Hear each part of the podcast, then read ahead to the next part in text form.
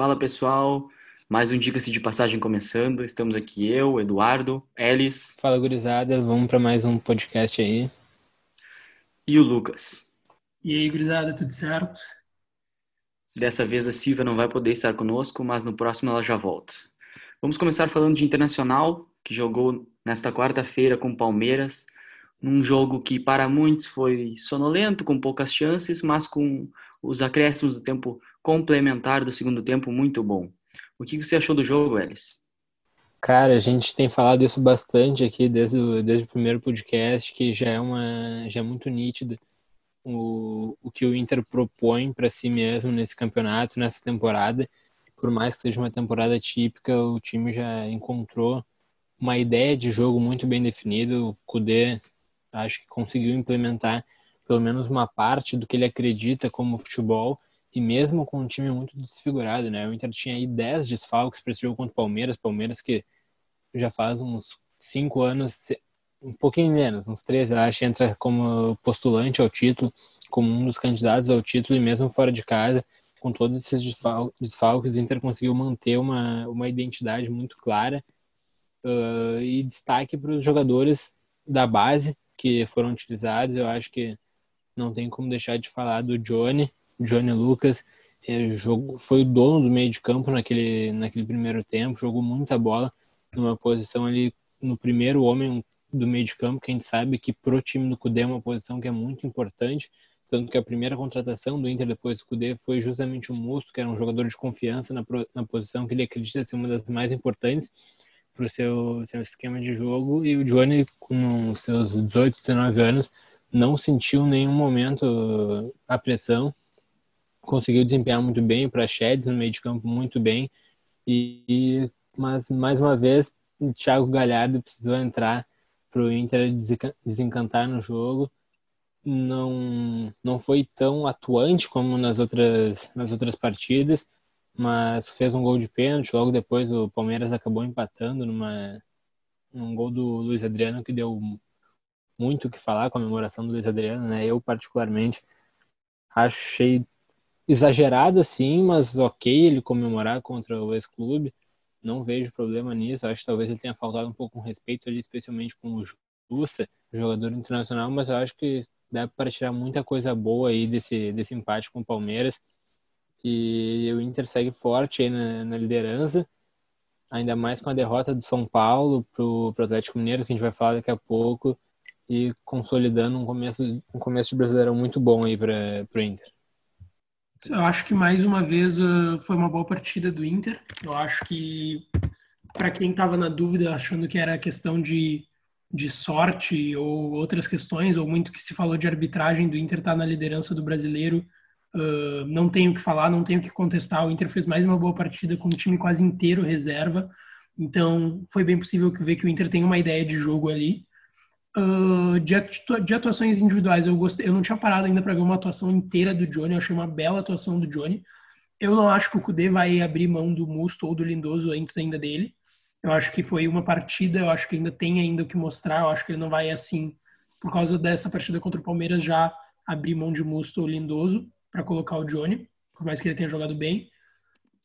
Mas, e sobre o Rodinei, eu achei, cara, não sei se eu vou estar sendo exagerado, mas eu diria que ele como não teve tanta, tantas oportunidades ofensivas, tanto de Inter e de Palmeiras, que eu acho, para mim, muito se falou do Johnny, mas para mim ele foi o primeiro do, ele foi o melhor do Inter no jogo ontem.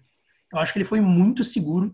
Eu não vejo como uma falha uh, escandalosa dele. Primeiro que ele não tem ele não tem essa questão de impulsão que nem o Luiz Adriano e eu acho que foi uma, mais uma defesa, uma uma falha individual tanto do Moisés quanto do bloco inteiro defensivo do Inter do que única e exclusivamente do, do Rodinei por ter sido gol em cima dele ali no, do Luiz Adriano, porque o Moisés erra, o Moledo vai tentar cobrir e o Cuesta fica entre o William Bigode e o Luiz Adriano. Então, se a bola chega no Luiz Adriano, é gol como foi, e se chegasse no William Bigode também seria gol. Então, acho que foi mais uma, uma falha defensiva do Inter do que uma falha individual ali do Rodinei. Eu acho que ele foi muito bem na partida. Acho que também pouco se falou do, do Sarrafiori, eu não acho que ele foi mal ontem, apesar dele ter tido poucas oportunidades com a bola no pé. E também falar do, do Prachedes, que, que eu acho que é um jogador interessantíssimo, até para nível de titularidade logo mais nesse time do Inter. É, Sobre o Rodinei, até eu, eu nem colocaria na, na conta dele o gol do Luiz Adriano. Ele vem com embalado, não tem, bem como tu mencionou, acho que foi um problema mais do bloco, uma desatenção, faltou aproveitar a vantagem, saber aproveitar a vantagem, como o Cudê falou, mas assim, é, se o torcedor colorado uh, tivesse uma proposta antes do jogo de um empate com time misto contra o Palmeiras, eu tenho a convicção de que todos, todo torcedor assinaria. O problema é que o gol do Palmeiras, sendo logo depois do do Inter, é, construído com, uma, com, uma, com um domínio maior na partida, ficou com um gostinho amargo, mas não tenho que reclamar. Foi um ótimo jogo. Uh, bom que vocês mencionaram do Johnny, tem a questão da Libertadores, que o Inter vai sem Lindoso e Musto, então é uma ótima notícia para os colorados que vão poder contar com esse garoto, que já tinha estreado na Libertadores, inclusive foi a primeira opção do, do Cudê ali, e é, vamos, vamos ver o que vai seguir aí. Eu acho que o Inter está no caminho certo. Tem mais um jogo agora contra o Bahia em casa. É, expectativa para a estreia dos novos reforços. Inclusive sobre eles, eu queria saber se vocês querem comentar. Eu vi, tá recém agora, antes da gente começar a gravação, eu vi uma entrevista que deu é Fernandes, né? Leandro Fernandes, o reforço do Inter, do, do, do Independiente, que estava sem clube, né? Estava sem contrato que ele falando que entra, que vai, que, que é tranquilo fora de campo, mas quando entra em campo entra para matar o adversário, matar o rival. Uh, cara, eu acho que para as opções que o Inter tinha para o ataque, eu acho que é mais uma para o Inter até parar de improvisar, como teve que improvisar o Salve Fiore ontem. Então, assim, tava sem, tava sem contrato. Eu não tenho, não tenho certeza, não sei se você tem essa informação de quanto que ele, que ele vai estar tá recebendo no Inter. Mas eu acho que mesmo, mesmo se for um salário ali de na casa dos 300 mil, acredito que não seja, no máximo isso, eu acho que eu acho que é uma boa contratação do Inter, sim. Uh, eu lembro de pouquíssimos jogos dele naquele Independiente de 2017, de 2017 campeão da Sul-Americana, até no Maracanã contra o Flamengo. Mas depois eu fui procurar um, uns lances dele. Ele parece ser um jogador que é vertical, ele, ele é, ele tem força física tem um gol dele, até que o Dudu tinha mandado ontem de noite para nós, dele roubando uma bola num clássico contra o Racing, voltando. Ele é um cara raçudo. E, cara, eu acho que pelas opções que o Inter tem de ataque, porque estão lesionados ou com Covid, como o Pego, eu acho que é uma bela contratação do Inter. Eu vi alguns jogos do, Leandro Fernandes no Independente achava ele um grande jogador. Eu assisti alguns jogos dele no Campeonato Argentino. Acho que, se não me engano, em 2017 era mais fácil de assistir o Campeonato Argentino aqui no Brasil. Uh, mas acho que é uma contratação que evidencia cada vez mais o que a gente tem elogiado muito no departamento de futebol do Inter, que é a criatividade, que foi o que aconteceu com o Abel Hernandes, em uma situação muito complicada, de mercado muito restrito, só poder jogadores do mercado local ou então jogadores sem contrato. O Inter foi lá, fora do Brasil mesmo, buscou um jogador, claro, não um jogador jovem, um jogador que já tem seus 29 anos, mas um jogador que faz muito sentido nesse contexto atual do Inter, pelas circunstâncias que ele chega, por aquilo que ele pode entregar. Ele está longe de ser um craque, mas ele é um jogador muito competitivo, um jogador que se encaixa muito no estilo de jogo do, do estilo de jogo do Inter. É um jogador que tá, que é muito intenso, ele tá sempre indo para cima, é um jogador muito vertical, como, como o Lucas falou. Joga com e sem a bola, né, eles? Joga com e sem a bola. Ele é um jogador que talvez se desligue um pouco, às vezes fique desconectado do, do jogo, toma cartões bobos e às vezes deixa se deixa levar pelo temperamento meio forte dele, mas acho que é uma que é uma investida muito boa, principalmente pela criatividade e pela descrição que foi o, toda, toda a tratativa aí com o jogador. Ninguém tinha nem mencionado na imprensa o nome desse jogador. O Alessandro Barcelos, vice, um grande vice-presidente de futebol do Inter, anunciou direto na coletiva depois do, depois do jogo. Eu acho que tem tudo aí para chegar nesse time do Cudê, entrar e agregar bastante. É, como vocês já mencionaram, é, a criatividade do Inter foi o principal desse, dessa contratação. Ninguém apostava nele. Confesso que eu vi pouquíssimos jogos dele. É uma aposta, uma aposta justamente criativa, porque os nomes no Brasil são escassos, são os mesmos de sempre. É Kleber, é Gilberto, é o próprio Pato. E O Kudê já conhecia o jogador, ele disse que já tinha contato com ele. Vamos ver como é que vai ser. Eu acho que, que principalmente para a Libertadores, ele vai ser útil. O Inter já tem um número alto de estrangeiros. E a o primeiro jogo da Libertadores vai ser um jogo complicado, com muitos desfalques. Então, fica a torcida aí para que ele consiga desempenhar um bom futebol e justifique sua contratação. O jogo colorado que inclusive teve algumas polêmicas no VAR, né? Algumas polêmicas da arbitragem, teve o lance do pênalti que para muitos foi um toque acidental, como o Sandro Merahit e a Nadine Bastos, comentaristas de arbitragem, uh, falaram nas transmissões. Teve o lance do da falta do Bosquilha, que para muitos a bola entrou, para muitos a bola não entrou, para muitos foi por pouco, para muitos foi por muito. Então, eu queria saber o que vocês acham. Eu, particularmente, é, acho que o pênalti foi bem marcado, o jogador estava com o braço aberto, ele corre o risco ali ao abrir muito o braço. Quem eu sempre lembro nesses lances é o Jeromel, o Jeromel que sempre vai para a bola com braço, os dois braços para trás, sempre muito bem nessa proteção. E sobre o lance do Bosquilha, tem algumas imagens rolando por aí com ângulos diferentes. Eu acho que, que a bola não entrou, não entrou por muito pouco.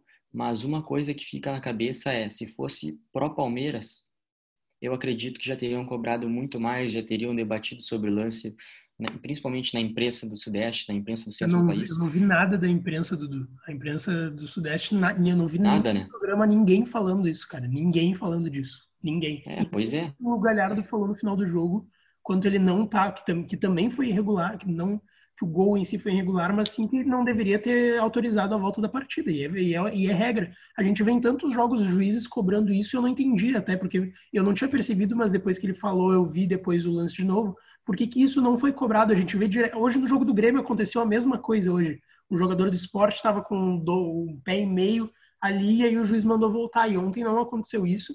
E sobre o lance do pênalti, cara, eu acho que é muito mais uma questão de regra do que porque pela eu acho que ele não não deve pela regra ele não deveria ter marcado. Mas eu acho que justamente o problema está na regra. Porque tu, tu ir com aquele braço tudo bem pode ser até um movimento que na hora pode ser natural mas o cara está assumindo risco. Se a gente vê que tem zagueiros que conseguem e por que, que o Lua, foi o Lua do Palmeiras por que, que o Lua do Palmeiras não pode?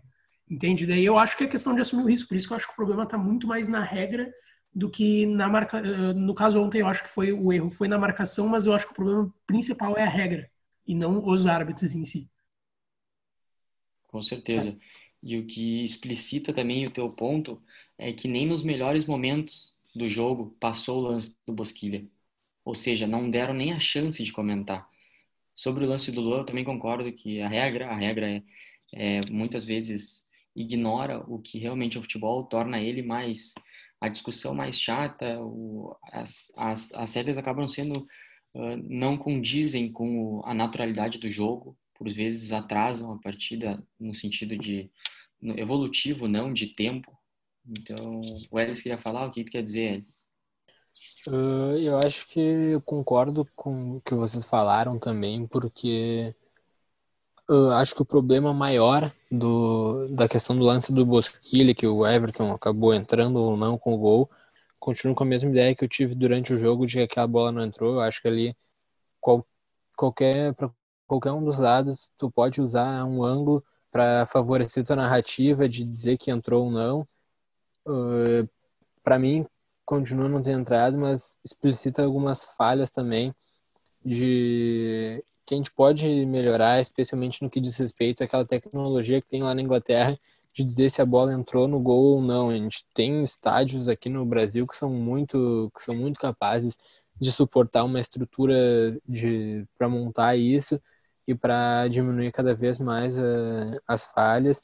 E o pênalti, eu acho que a gente tem que discutir se aquilo ali é pênalti ou não, só mostra que o Lucas o que o Lucas e o Dudu falaram tá muito é muito real. A regra desconsidera muitos fatores do futebol, até porque se a bola não bate na mão do Luan, tava chegando o jogador do Inter para completar o cruzamento. Então, o cara ia usar a mão que não é permitido e ainda levar vantagem sobre isso e não ser marcado pênalti, para mim soa meio surreal assim.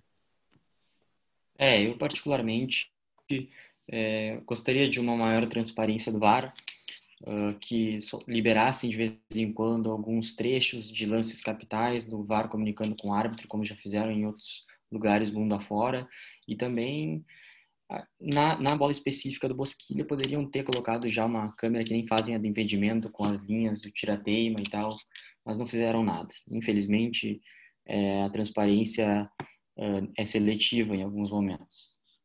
Uh, vamos passar para o Grêmio. Grêmio que jogou às 19 horas de quinta, um jogo para esquecer, mais um jogo que o Grêmio deixa a desejar e mais um jogo que, na visão do Renato, o Grêmio não foi tão mal como estão falando. Lucas, o que tu achou do jogo? Cara, é mais um jogo que a gente pecou de cara no, início, na escalação. Eu não, eu ainda não encontrei a razão. Para mim ainda não fez sentido o Thiago Neves ter começado. Eu acho que sim.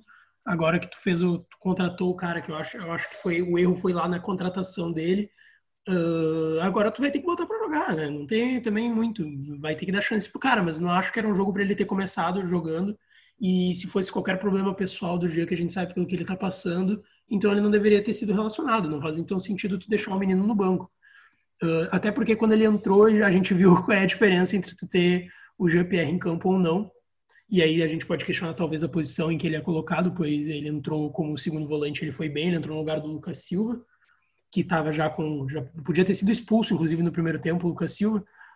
Uh, vamos falando do gol, do primeiro gol, mais uma falha do Cortez. O Cortez, que sempre foi um cara que foi muito elogiado no setor defensivo, mas criticado no setor ofensivo. Nos últimos dois jogos, ele conseguiu pecar nos dois. No gol contra o Caxias, uh, foi em cima dele, e hoje foi mais um gol com falha dele e também do Everton, porque eles trocam, eles trocam de, de marcação ali, porque aquele, o Patrick era do Everton naquele lance. Mas também tem falha do Cortez ali, a bola vai nas costas dele. Cara, eu. E para fechar, eu acho que daí foi aquele pênalti infantil do Jean. Foi mais um pênalti infantil, ele já tinha feito um pênalti bem infantil contra o Novo Hamburgo, para quem não se lembra, na, na semifinal da, do Campeonato Gaúcho.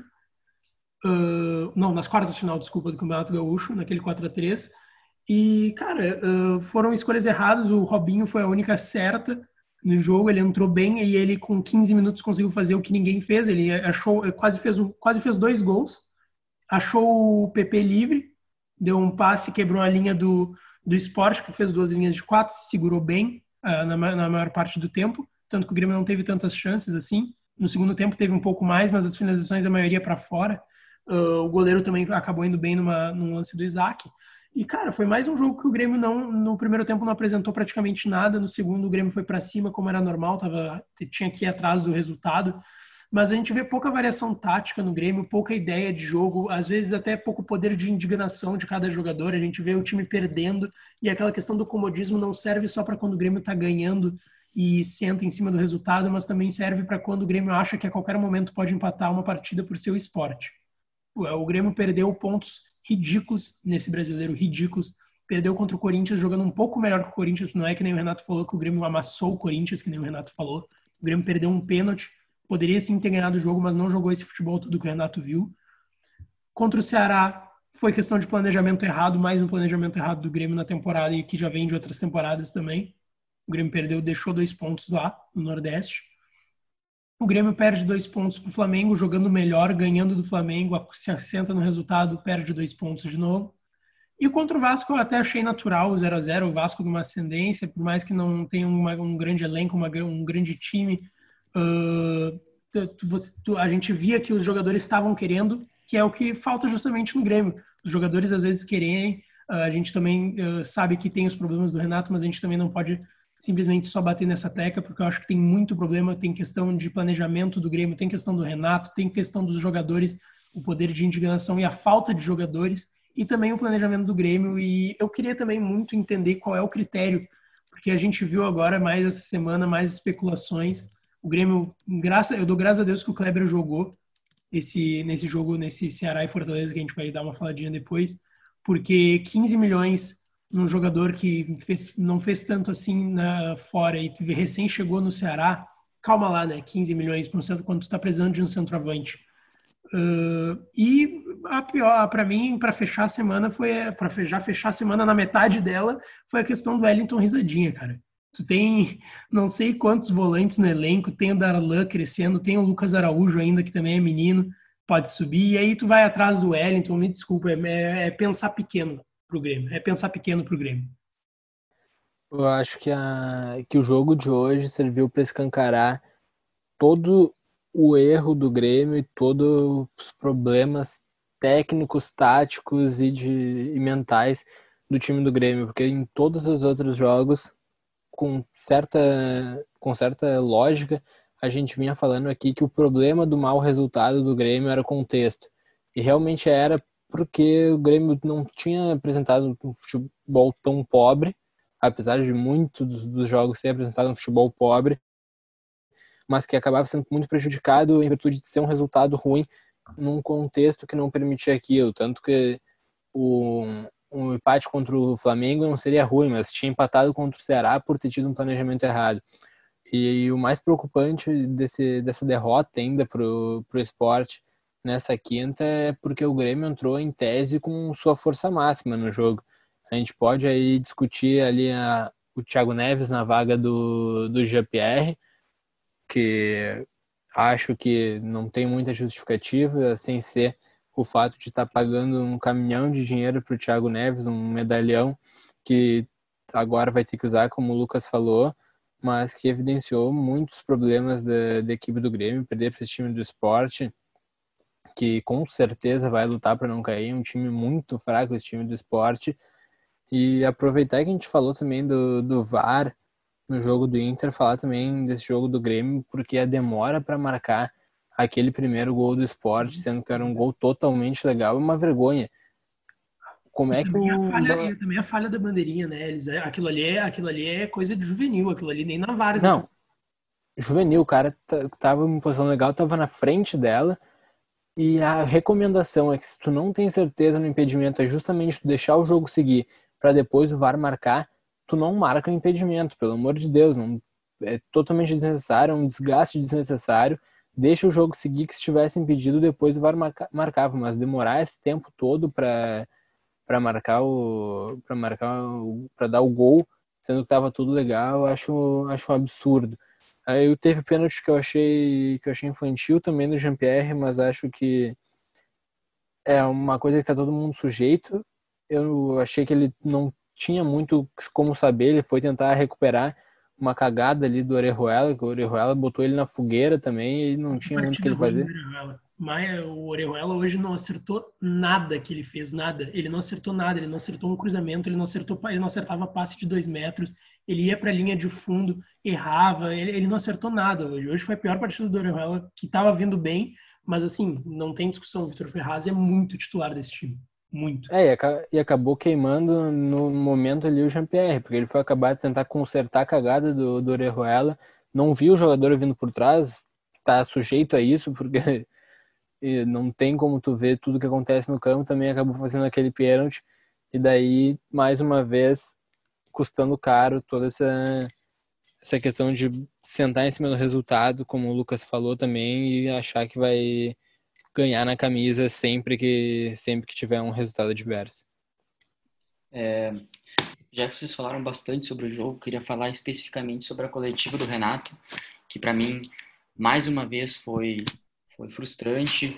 O Renato que ao ser perguntado o que, que, que ele estava achando do, da oscilação do Grêmio, ele disse que o Grêmio para ele só oscilou no primeiro tempo contra o Esporte, que nos outros jogos não. Mas espera aí, Renato. O Grêmio oscilou em todos os jogos. Talvez ele não, ele não esteja considerando que o Grêmio não está oscilando, porque realmente é uma constante de oscilações. O Grêmio faz gol e senta no resultado, sofrendo perigo, isso também é oscilar. Fora não, os jogos e, ruins. E, e, o pior é que, então, se para ele não é oscilar, então para ele é natural o Grêmio fazer um gol e, se, e jogar Exatamente, lá. Exatamente, esse é o perigo. esse é o perigo. Eu peguei um dado aqui para vocês, tá? Nos jogos que o Grêmio jogou, nos jogos de, em casa do Grêmio, contra o Corinthians, o Grêmio deu 12 cruzamentos. Contra o Fluminense, deu 15. Contra o Caxias, deu 16. Contra o Sport, 48. 48. O triplo. O triplo, com somente 14 certos. Aí o Renato ainda diz na coletiva que o Grêmio está com um repertório grande, teve um, um grande repertório na partida com 31 chances. E ele justifica Renato. isso ainda com a questão da presença do Diego Souza, que para mim não é justificativa de P nenhuma, entende? Exatamente, isso que eu ia dizer, porque ele se contradiz na própria fala ao dizer que ele tem que cruzar para o Diego Souza, porque ele é um grande cabeceador do futebol brasileiro, isso mostra muito o Grêmio só jogando a bola aérea, principalmente na bola aérea. Então o Grêmio Cadê o repertório que ele tanto diz? Não se contradiz, entende? E ainda ele tem uma outra fala dele na coletiva que ele diz assim: "Ah, eu não vou mais falar sobre Grêmio e Caxias, porque o campeão foi o Grêmio e ponto. O campeão foi o Grêmio e ponto. Até agora estava invencível no Brasileirão." Ah, pera aí, Renato. Isso é muito pequeno para um time como o Grêmio. É muito pequeno. Fora que esses jogos que o Grêmio não perdeu, que teve essa invencibilidade, eram, eram como a gente estava falando agora aqui. É, foram jogos que estavam na mão do Grêmio, que era para o Grêmio justamente ter vencido. E o Grêmio ainda tem uma partida menos. Se a gente fosse contar os pontos que o Grêmio perdeu, o Grêmio poderia estar ali, talvez, brigando com o Inter hoje, entende?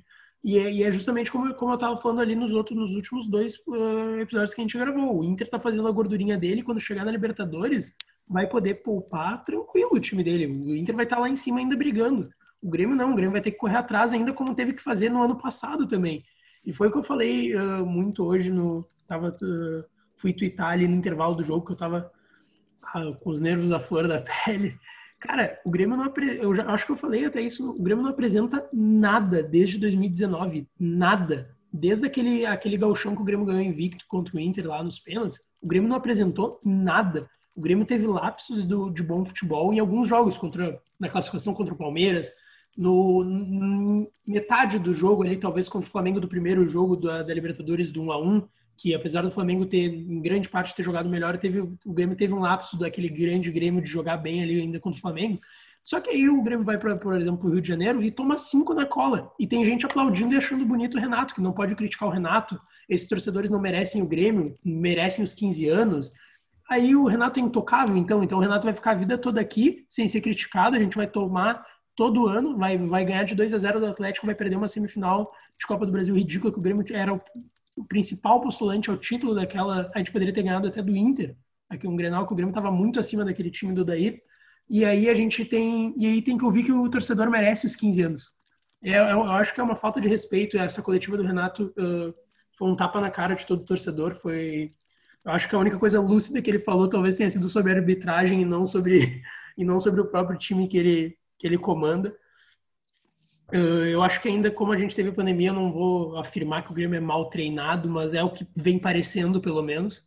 Parece que esse time está relaxado, sem poder de indignação, sem, não tem variação tática alguma. O Grêmio, uh, o Grêmio só tem uma forma de jogar agora e ainda mudou da última, que era, que era a forma vencedora, porque agora tem um centroavante. E aí o Renato disse que o Grêmio tem repertório. Aí fica difícil de entender. É, Para fechar, eu gostaria de falar também que a gente comentava muito sobre a, os empates do Grêmio, que dentro do contexto eles não, não estavam sendo úteis. Mas, por exemplo, empatar com o Flamengo fora de casa era um jogo bom, era um resultado bom. Com o Vasco, que era líder na época, também era um resultado bom. Só que em casa o Grêmio não estava fazendo o dever. Agora não tem contexto. São quatro jogos teoricamente tranquilos depois de uma sequência difícil, que o Renato dizia, né? E o Renato, inclusive, falou na, na coletiva que o Grêmio sempre chega no, nas três competições. Sempre no final o Grêmio está disputando. Desculpa, mas eu não vi um brasileirão que o Renato realmente disputou. Ele pode ter chegado a disputar a terceira, a quarta colocação, mas ele não. 2017 não... por 10 rodadas com o Corinthians, que foi antes de engrenar na Libertadores e. É. Exatamente. E sobre o ataque do Grêmio, é, o Grêmio vivia há muito tempo uma Everton dependência de fato o Everton era muito acima de todos os outros, por mais que tenha, o Grêmio tenha jogadores em boa fase na, na área ofensiva, era um time que dependia muito dele. O Grêmio já, já tinha venda feita lá em julho e desde lá o Grêmio está precisando de protagonista. Teve a pandemia, tem que equilibrar as contas do clube, por mais que o Grêmio esteja, seja um clube é, referência nisso. Uh, mas cadê? Cadê o atacante que o Grêmio já estava buscando desde o início de julho, desde a volta da pandemia? Cadê o, o Paulo Luz e o Klaus Câmara falando sobre isso? Não tem nada. O, o Inter foi lá e trouxe o Abel Hernandes e trouxe o, o Leandro Fernandes. São contratações criativas. Cadê as do Grêmio? Não tem nada, entendeu? O Paulo Luz que afirmou na, na, na, na coletiva agora após jogo que tem uma contratação muito perto, uma contratação, segundo ele, que vai mexer nas manchetes de jornais aí para o Brasil. Vamos esperar para ver o que, que é, né? Não vi muita gente falando de Pato, acho que ele não viria, mas enfim, vamos ver quem pode ser. Bom, vamos passar para os confrontos da sétima rodada. Os outros confrontos da, dessa rodada foram Ceará e Fortaleza, 1 a 0 primeiro jogo da, dessa rodada, às 19 horas de quarta-feira, 1 a 0 Gol do Vina, o rei dos clássicos, clássico rei acabou dando Ceará. 15 minutos depois tivemos Fluminense e Atlético Goianiense, 1 a 1 o time do Odair que vinha embalado, acabou empatando amargamente em casa. No mesmo horário tivemos Goiás e Corinthians, 2 a 1 para o Corinthians fora de casa, uma vitória importante depois de uma derrota no Clássico para o São Paulo. Às 8h30 ainda dessa noite de quarta, tivemos Botafogo e Curitiba na estreia de Calu. Um jogo com algumas movimentações, mas que deixou a desejar. Esperava um jogo melhor. Curitiba que vem em ascensão e Botafogo também, embora tenha perdido para o Inter. E o jogo que eu considero o melhor da noite foi Bahia e Flamengo às 8h30, 5 a 3 um jogo de muitos gols. O que, que tu achou, Lucas? Cara, foi. Eu acho que agora o, o Domenech talvez precisasse mais da vitória do que de uma boa partida, justamente para dar o embalo e poder trabalhar com um pouquinho mais de, de tranquilidade, né? Tava muito na pressão do resultado, de chegar já mostrando. E para quem duvidava, Everton Ribeiro, para mim, melhor jogador do Flamengo já, já era no passado, é, que joga de bola. Esse cara é um dos jogadores mais subestimados. Ele e o William Bigode um dos jogadores mais subestimados que tem no Brasil. É, o Everton Ribeiro, que principalmente agora com o Domenech, vem dominando o time, mais do que ele já dominava. Para mim também, o melhor, o jogador mais fundamental, por mais que Gabigol e Bruno Henrique tenham sido decisivos e, e fundamentais nas competições, o, quem orquestra o time é o Everton Ribeiro. De um bom resultado para dar consolidar um pouco desse início de trabalho dele também foi responsável por demitir o Roger Machado, né? Depois o presidente do Bahia bancar o Roger durante a semana no Twitter, dar todas as justificativas do porquê que o Roger era, foi mostrado que não tinha mais clima e ele acabou deixando o clube. Ou é muito. O Roger tem muita parcela de erro em achar que com o elenco do Bahia ele ia conseguir impor aquela saída de jogo, um elenco que é nitidamente fraco para os níveis do, dos grandes clubes do Brasil, ou então é um Pedro para justamente para derrubar treinador, né? Um que é muito comum acontecer em vestiário rachado, mas acho que aí é muita exposição para a gente ficar gente ficar falando e como vocês falaram, Everton Ribeiro aí para mim é o divisor de água do futebol brasileiro nessa década, desde aquele Cruzeiro 2013 e 14. Já falei isso aqui, depois Mengo 2019 e mostrou toda a qualidade dele com aquele golaço que tem tudo aí para ser um dos mais bonitos do ano. Seguindo os jogos, então, uh, tivemos no mesmo horário, às 8h30, Atlético Paranaense Red Bull Bragantino, um empate em casa, mais um jogo, uh, um resultado uh, nada favorável para o Atlético Paranaense. E logo depois tivemos o jogo do Inter, né? Um a um, como já mencionamos, gol de Thiago Galhardo, Luiz Adriano. E no mesmo horário, às nove e meia tivemos Santos e Vasco, um jogo de muitas polêmicas, mas que para mim o VAR novamente acertou. O maior problema do VAR está sendo a demora, mas tem pessoas, vejo pessoas reclamando do VAR, usando a demora do VAR para reclamar do próprio recurso, o que para mim eu considero algo muito errado. Mais uma vez, mais uma partida de Marinho, mais um golaço, um dos melhores jogadores do campeonato até aqui, junto com o Thiago Galhardo e com o Cano, acredito. Cano que também fez gol, né? Nessa quinta, o primeiro jogo das 19 horas foi Grêmio e Esporte 2 a 1 como já mencionamos. E para fechar a rodada, tivemos Atlético Mineiro e São Paulo, né? São Paulo que começa com um gol do Luciano milimetricamente impedido, até podemos debater sobre isso, e o Galo responde logo em seguida, marcando um gol, outro e outro. 3 a 0 Galo, um jogo importantíssimo para o time de São Paulo, que agora encosta no São Paulo e no Inter também, por que não dizer. Eu acho que mesmo sem, sem um, grande time ainda formado e por toda a questão que a gente já até levantou aqui sobre o Atlético e sobre outros times de São Paulo, como o Santos ou até a seleção argentina, que é ofensivamente sempre apresenta um bom time, mas defensivamente peca muito. Hoje, hoje o Atlético Mineiro foi impecável na defesa. Uh, e, e, foi mais um jogo que teve demora do VAR em lances sem necessidade.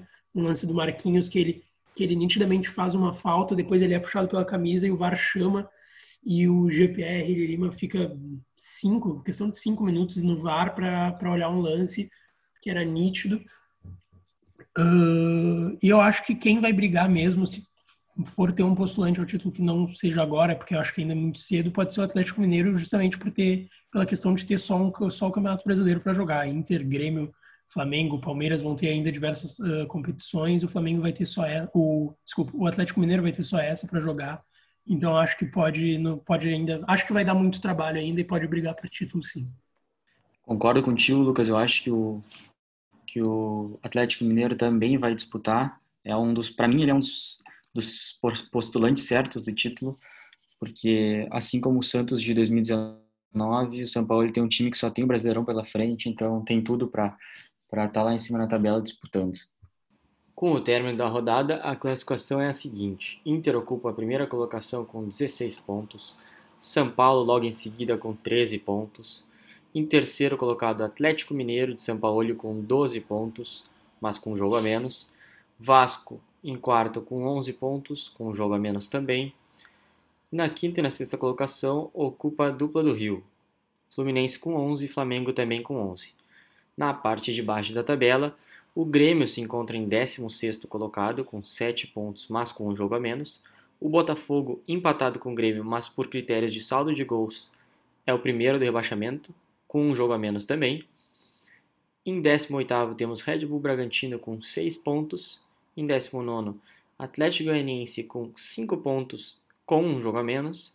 E na última colocação temos o Goiás, o Goiás que retornou à Série A nesse último ano, tem quatro pontos na tabela e cinco jogos. É a única equipe ainda do campeonato que tem dois jogos a menos. Passando agora para a Europa, tivemos a volta da Nations League, Nations League que estreou no ano passado, muita gente acabou gostando. Campeão atual é o Portugal de Cristiano Ronaldo. Tivemos jogos do grupo 4, grupo 4 que é composto por Ucrânia, Espanha, Alemanha e Suíça. O jogo entre a Alemanha e a Espanha foi 1 a 1 e da Ucrânia com a Suíça foi 2 a 1. A Ucrânia ocupa então a primeira colocação do grupo com três pontos, a Espanha com um, a Alemanha com um e a Suíça com zero. Em solo europeu também tivemos algumas movimentações no mercado, casos de Covid. O que, que tu tem para nos dizer, Lucas? Primeiro sobre o Covid, que é o assunto talvez top mundial hoje, até acima do futebol, né? Uh, no PSG, depois a gente teve Neymar, Di Maria, Paredes, e agora hoje foi anunciado que o zagueiro Marquinhos, o goleiro Keylor Navas e o atacante Cardi foram diagnosticados também com Covid-19. E quanto a transferências, acho que a que mais. Primeiro, tem muita especulação em cima do nome do Rames Rodrigues, que pode estar indo para o Everton, acertando uma ida para o Everton, e também uh, do acordo que teve pela joia Kai Havertz do Bayern Leverkusen de uma ida para o Chelsea, que geraria em torno de 631 milhões. E hoje tivemos também a apresentação do Arthur, ex-grêmio na Juventus. Arthur, o meia, foi apresentado com a camiseta número 5. Os valores giraram em torno de 78, 72 milhões de euros, né? 458 milhões na, de reais. E, e vai ainda mais 10 uh, em, uh, em, em variáveis aos cofres da Juventus. A gente teve também o anúncio né, do que a gente já mais ou menos tinha uma noção, que era do, do Rakitic voltar, depois, depois de anos, voltar para o Sevilha. O Meia anunciou nessa terça-feira. Uh, eles chegaram a um acordo com o Barcelona e vai pagar um milhão de euros fixo, que é cerca de 9,7 milhões, e ainda tem a possibilidade de mais 9 milhões de euros em variáveis. Uh, ele vai voltar depois de seis anos que ele tinha ficado ali na, na equipe do Barcelona. E de Europa é isso, Dudu. É isso então, ficamos por aqui. Mais um Diga-se de Passagem. Não deixe, não deixe de nos seguir no Instagram, diga, arroba Diga-se Podcast. E compartilhe o podcast para os seus amigos, é muito importante para a gente nessa fase inicial, principalmente. Compartilhamento dos nossos, dos nossos produtos. Fechou? Então é isso, valeu Lucas, valeu Elis. Encontramos vocês no próximo episódio. Valeu. Feito gurizada. Feito gurizada, valeu. Tamo junto.